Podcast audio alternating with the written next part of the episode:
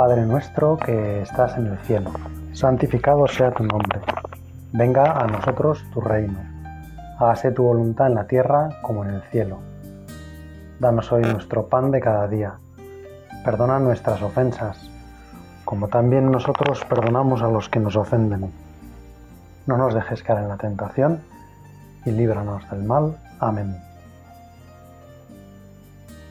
Hoy, Señor, en este domingo, te quiero pedir que, como todos los domingos, que asistiré, que participaré en la Santa Misa, que me des el pan de cada día. Dame hoy, Señor, el pan que me alimenta.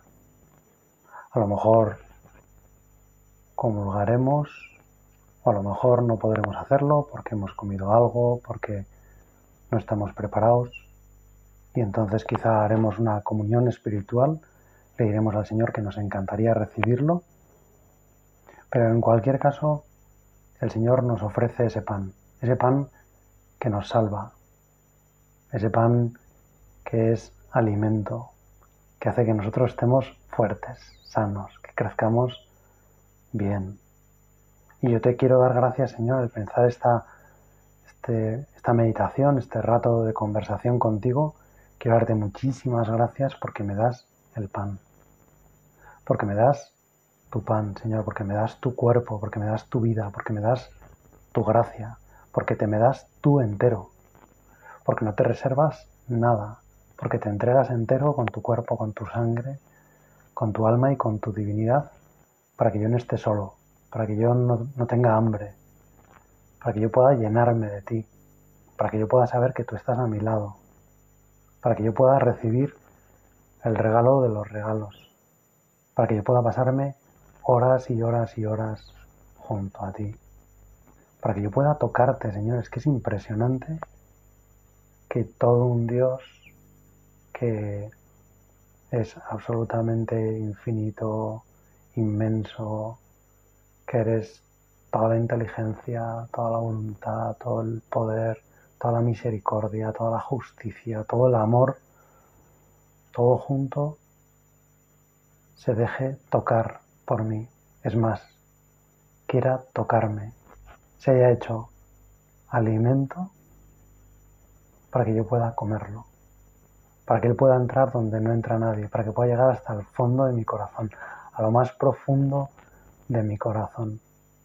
Allí donde nadie entra, donde nadie me conoce, donde nadie sabe lo que yo pienso, tú llegas, Señor.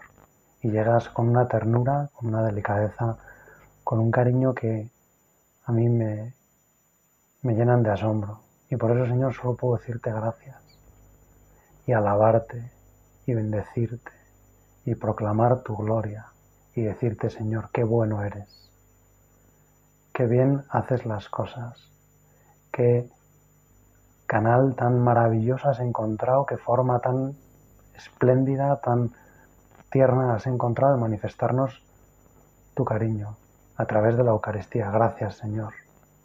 Ya sé que nunca te voy a poder dar gracias por, por cómo has concentrado tu cariño en un solo gesto, porque te has concentrado a ti mismo, porque no has querido solamente que fuera un símbolo, sino que es un signo, que es mucho más que un símbolo, porque hace presente la Eucaristía tu sacrificio, porque con la Eucaristía me estás diciendo ahora, me lo repites, me lo gritas, que me quieres, que me amas, que tu vida quieres que sea la mía, que quieres vivir mi vida, que mi vida te interesa, que cada instante de mi vida te interesa.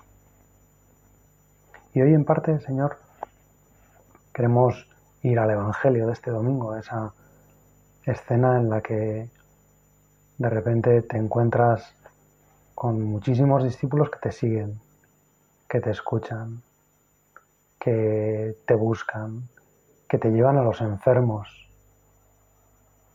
Y de repente tus apóstoles, siempre atentos también a lo material, a lo concreto, a lo ordinario, a lo pequeño, te dicen, estamos en despoblado y es muy tarde.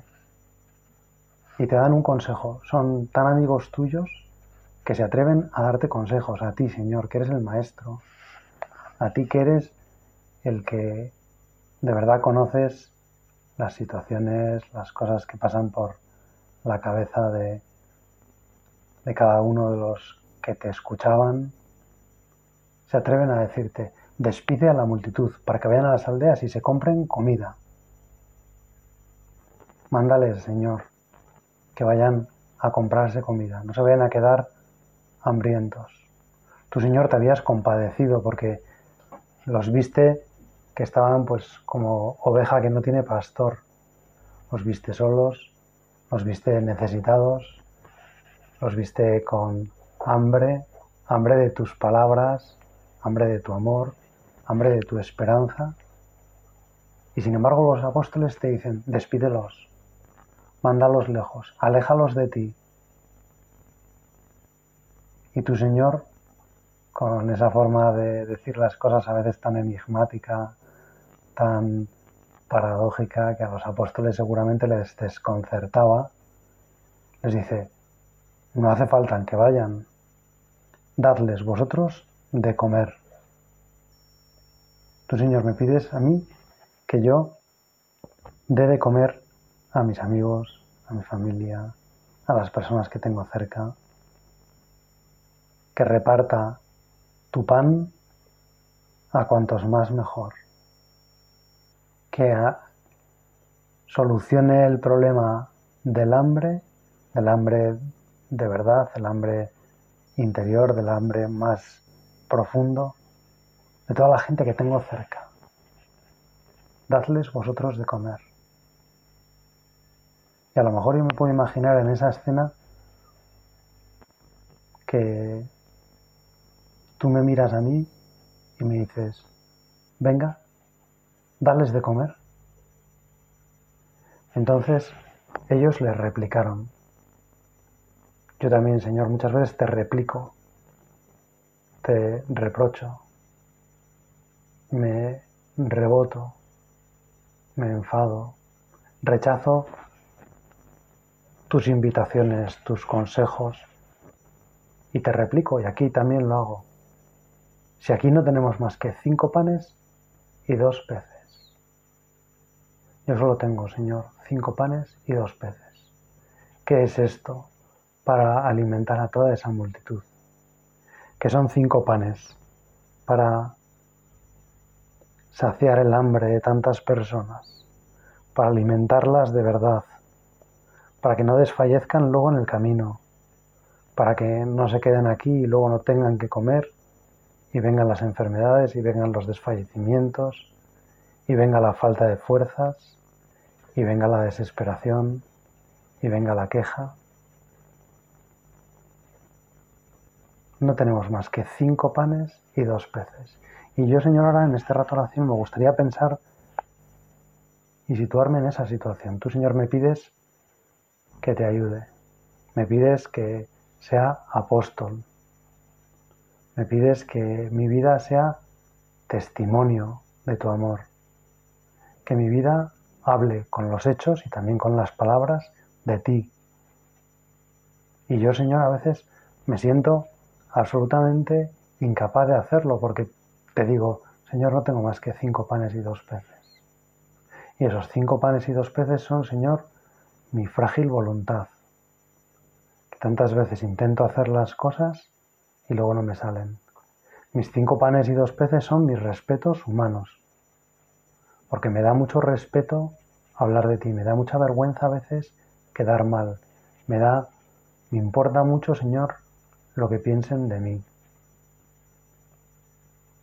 mis cinco panes y mis dos peces son también, Señor, mi pereza. Mis cinco panes y mis dos peces son también, Señor, mi tristeza, que a veces dejo que me invada y dejo que cargue como con toda todo el peso de, del día y que lo invada todo. Y mis cinco panes y mis dos peces son también, Señor, a veces mi soberbia, que se siente herida cuando no le tienen en cuenta, o que se considera superior a los demás, aunque solo me dura a veces unos segundos, o que me comparo con los demás y salgo mal parado. Tantas cosas, Señor. También a veces mis palabras, mi forma de hablar de los demás, también a veces esos son cinco panes y dos peces, algo insuficiente. Luego mis cinco panes y mis dos peces, Señor, también son, pues, a veces mi incapacidad para hablar con pasión de ti. Me acuerdo una vez que le oía a un sacerdote profesor mayor, decía, hablar de Dios y aburrir es un pecado. Y yo tantas veces siento, Señor, que hablo de ti y a lo mejor no entusiasmo. Y lo que digo de ti a la gente pues no le mueve y hablo de ti como si fueras a lo mejor alguien que estás allí lejos o alguien a quien no le importan nuestras cosas y me fijo demasiado en algunas cosas que no son importantes. Ayúdame, Señor, a que me convenza de que mis cinco panes y mis dos peces, si los pongo en tus manos, sirven para que coma toda la multitud. Sirven para que la multitud se sacie, para que el pan llegue a esos cinco mil hombres sin contar mujeres y niños. ¿Cuántas personas serían? Yo pienso que más de 25.000. Por cada hombre, pues seguro que había al menos una mujer y seguro que habría muchísimos niños. Mucha gente que seguía al Señor, que seguía al Señor toda la familia. Señor, tantas personas y les vamos a dar de comer con cinco panes y dos peces. Algunas veces cuando explico esta parábola a los niños pequeños, claro, los niños pequeños en general el pescado no les gusta. Y quizá les gustaría que Dios hubiera repartido pues cinco panes y dos hamburguesas. O cinco panes y, y dos perritos, ¿no? Y unos, unas salchichas para hacer un perrito caliente es igual lo que repartirá. Lo que tú quieres mostrar, Señor, en ese en este hecho del Evangelio es que era muy poco para tanta gente, que era como una manifestación de la pobreza. Es como un símbolo de lo que hacemos nosotros en la Eucaristía. Te ofrecemos, Señor, un sacrificio y nosotros ponemos solamente unas gotitas de agua. El sacerdote cuando prepara las ofrendas, en concreto cuando prepara el cáliz, echa vino y mientras echa unas gotitas de agua, pide que por la unión de estas gotas de agua con el vino se unan también nuestras naturalezas, Señor, la nuestra y la tuya, y así podamos participar de tu naturaleza divina. En el fondo así podamos unirnos a ti, Señor, y ofrecer juntos un sacrificio que es tuyo, pero que tú me permites apropiarme de él. Y entonces yo elevo a Dios Padre a través del Espíritu Santo el sacrificio de tu cuerpo, de tu vida. Y Dios Padre lo recibe como si fuera yo el oferente de ese sacrificio. Me lo imputa a mí, me lo contabiliza a mí, apunta en mi cuenta que yo he ofrecido el mejor sacrificio, el sacrificio que es el sacrificio verdadero y definitivo, por el que se saldan todas las deudas. Es el billete que paga todas mis deudas. Ya no soy deudor, Señor, porque uniendo mis cinco panes y mis dos peces a tu sangre, a tu cuerpo, todas mis deudas quedan canceladas todo el préstamo que yo había recibido, el préstamo de la vida que me has regalado, queda cancelado. Y me convierto en alguien que merece, no por mérito propio, sino Señor, por tu bondad, merece un premio impresionante. Gracias Señor por hacer que mis dos panes y mis, perdón, mis cinco panes y mis dos peces valgan tanto.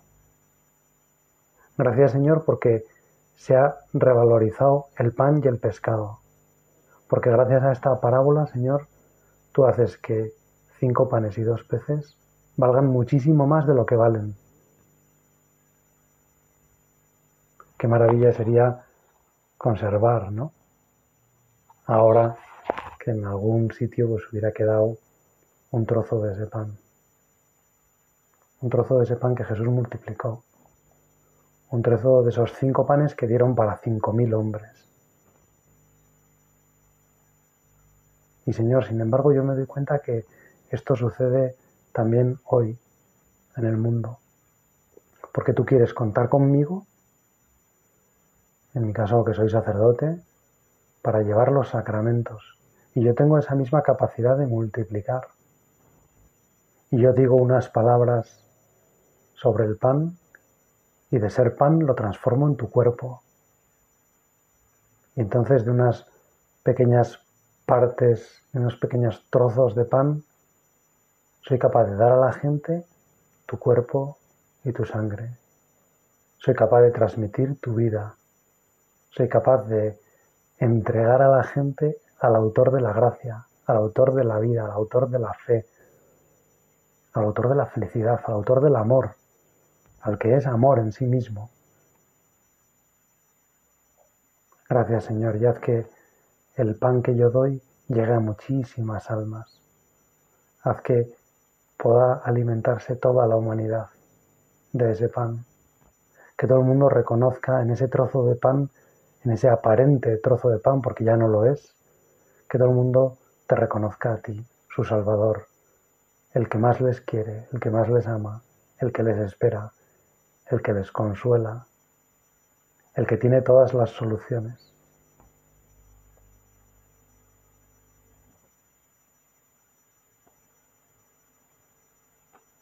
¿Cuántas veces nos hemos acercado, Señor, a la Eucaristía y la hemos vivido en parte acostumbrados?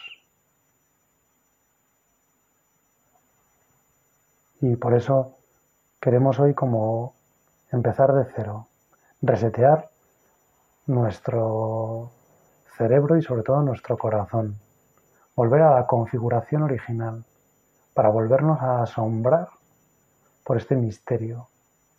Lo decimos en el salmo, en el salmo responsorial de hoy. Abres tú la mano, Señor, y nos sacias. Señor, con que abras la mano, con que abras un poco tu mano, nosotros ya tenemos suficiente.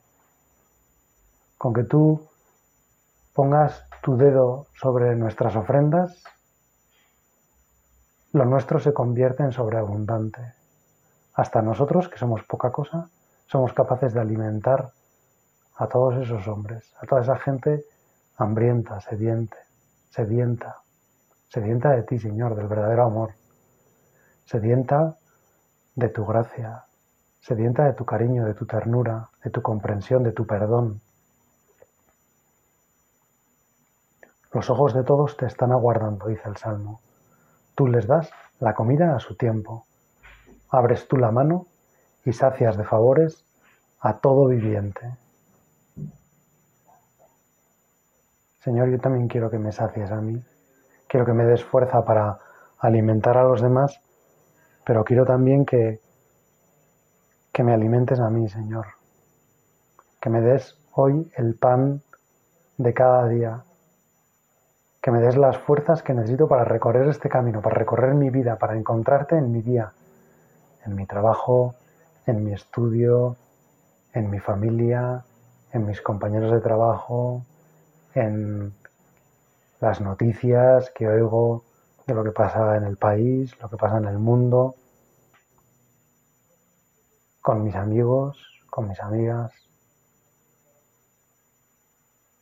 Dame, Señor, pan para alimentar a todas esas personas.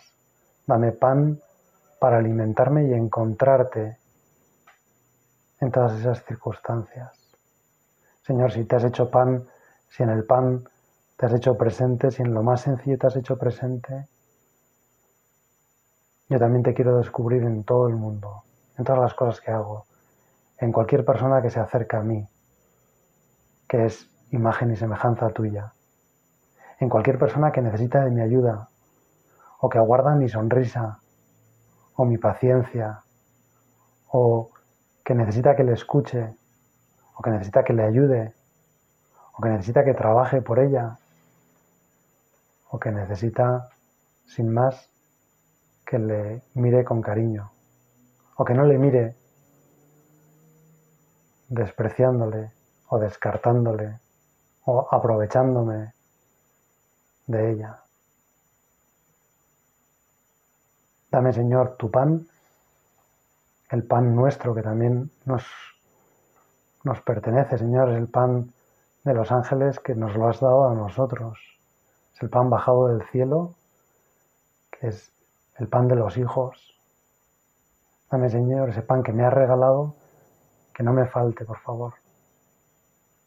Que aunque yo lo como y pasados unos minutos, después de acabada la, misa, pues ahí aprovecho para darte gracias, pues pasados esos minutos de la acción de gracias, Señor dejas de estar con esa presencia física dentro de mí pero al Señor que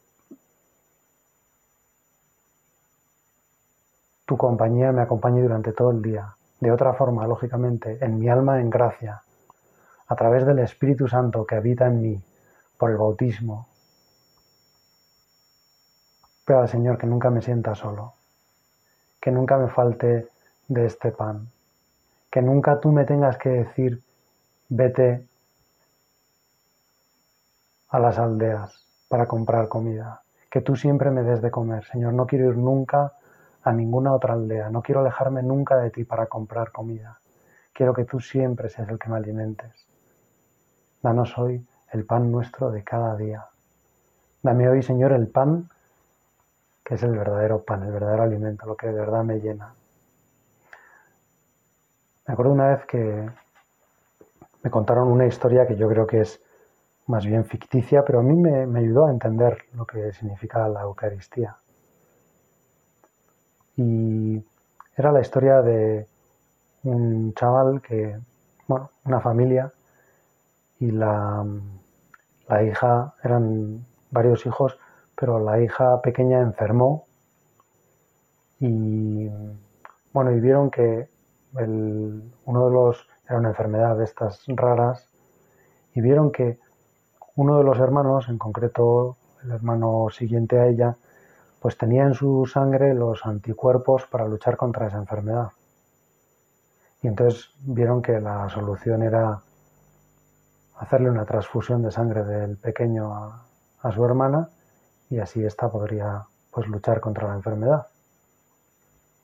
De manera que, bueno, los padres lo entendieron perfectamente, pero querían contárselo a su hijo, explicárselo y con la emoción o por lo que fuera se lo debieron explicar como bastante rápido y le dijeron, mira, tenemos que hacer una transfusión de tu sangre a la de ella, te van a poner a ti como una jeringa, te sacarán la sangre, se la darán a ella y así ella podrá vivir. ¿Te parece bien? Entonces el niño se puso muy serio y dijo, de acuerdo. Entonces nada, pues los llevaron a... Los padres estaban súper orgullosos de su hijo y se los llevaron allí a un típico box donde hay como varias camillas en, como en, diferentes boxes y tal, para, y ahí le pusieron para, para hacerle la transfusión. Y entonces le empezaron, le conectaron la, la vía al niño pequeño y a su hermana. Y de repente, pues el médico comprobó que el chaval tenía una cara de preocupación muy, muy grande. Le dijo, ¿qué tal? ¿Te está doliendo mucho? Y dice, no. Y dice, ¿y estás preocupado? Y dice, bueno, y, entonces de repente eh, el médico como que consiguió que el otro se sincerara al chaval y el chaval le dijo, doctor, ¿cuándo me voy a morir? Él pensaba que la transfusión implicaba que le iba a dar toda su sangre a su hermano. El doctor rápidamente ya le explicó que no, que solo le tenían que sacar un poco de sangre porque ya los anticuerpos se multiplicarían una vez introducidos en el cuerpo de su hermana. Pero sus padres se quedaron emocionados porque ese niño, sin darse cuenta, ellos había ofrecido su vida para salvarla de su hermana. Bueno, si nosotros estuviéramos ante esa situación y viéramos a un hijo nuestro o un hermano nuestro que de repente, pues sin necesidad, pero, pero pensando que era necesario, hubiera hecho ese gesto, seguramente estaríamos impresionados. Seguramente nos saldríamos de nuestro agradecimiento, nos, nos derretiríamos, nos moriríamos por agradecer a ese hijo, a ese hermano, a ese niño lo que estaba haciendo. Pues tú, Señor, haces eso. Tú, Señor, das todo tu cuerpo, toda tu sangre, hasta morir, para que yo viva. Tú me das tus méritos y te cargas con mi pecado. Tú, Señor, te quedas lo malo, te quedas el sufrimiento, te quedas el dolor, te quedas la muerte, para darme a mí la vida, para hacerme grande, para hacerme participar de tu naturaleza divina. Qué gozada, Señor.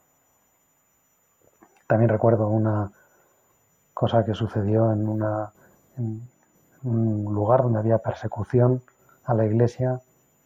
Y en concreto pues una vez un sacerdote mm, fue apresado por las autoridades y lo encerraron pues cerca de la iglesia desde donde podía ver el sagrario.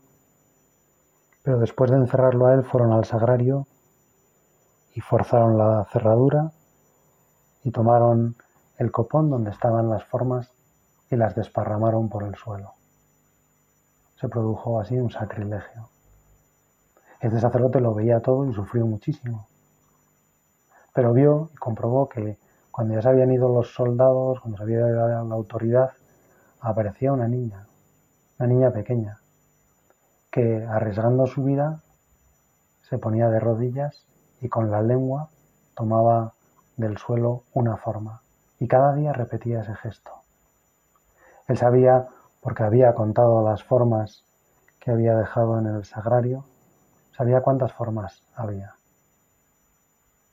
El último día, cuando ya solo quedaba una forma, se alegró muchísimo al ver otra vez venir a la niña para recibir de esa forma al Señor todos los días. Se arrodilló, puso su lengua en el suelo y tomó la forma y en ese momento sin querer hizo un ruido, lo que alertó a los soldados que estaban por allí, que al contemplar lo que estaba haciendo empezaron a golpearla y la mataron. Esta niña entendía perfectamente lo que es el pan nuestro de cada día. Entendía que ahí estaba Jesús. Entendía que Jesús no tiene que estar en el suelo. Entendía que ella tenía que arriesgar su vida por Jesús, porque Jesús la había arriesgado por nosotros. Nos podemos imaginar cómo recibiría Jesús en el cielo a esta buena niña. Cuánto le llenó de gozo el sacrificio que esta niña hizo de su vida para protegerle a Él. ¿En qué lugar nos imaginamos, ¿no? ¿En qué lugar iba a estar mejor que en el corazón de esta niña, de alguien que le quería así, de alguien que le quería por encima de su propia vida? Pues yo, Señor, te pido que me des una fe y un cariño a la Eucaristía como el de esta niña. Y que aunque yo tengo solamente cinco panes y dos peces, me ayudes a que difunda por el mundo la alegría de tu salvación, que difunda por el mundo la gracia que nos has venido a traer, las maravillas que nos has repartido junto con tu cuerpo, el saber que no estamos solos, que podemos tocarte, que nos ha tocado la lotería, el regalo más grande, que Dios está aquí para servirnos, para ayudarnos, para acompañarnos, para que no estemos solos, para que no nos pesen las cosas, que Dios nos está diciendo con la Eucaristía hasta qué punto somos importantes para Él, hasta qué punto valemos, porque el que tiene todo no ha querido separarse de nosotros. Sea, a la Virgen María se lo pedimos. Ella también era una humilde muchacha de Nazaret, pero puso sus cinco panes y sus dos peces al servicio de Jesús y produjo una gran revolución en el mundo. Señor, yo quiero pedirte que me des la fe, la humildad y la devoción con que te recibió la Virgen María para recibirte yo en misa, para recibirte yo en la comunión, para junto con mis cinco panes y mis dos peces, al darme tú la vida, Señor, yo pueda repartirla y dar de comer a la multitud. Dios te salve María, llena eres de gracia, el Señor es contigo, bendita tú eres entre todas las mujeres, y bendito es el fruto de tu vientre Jesús.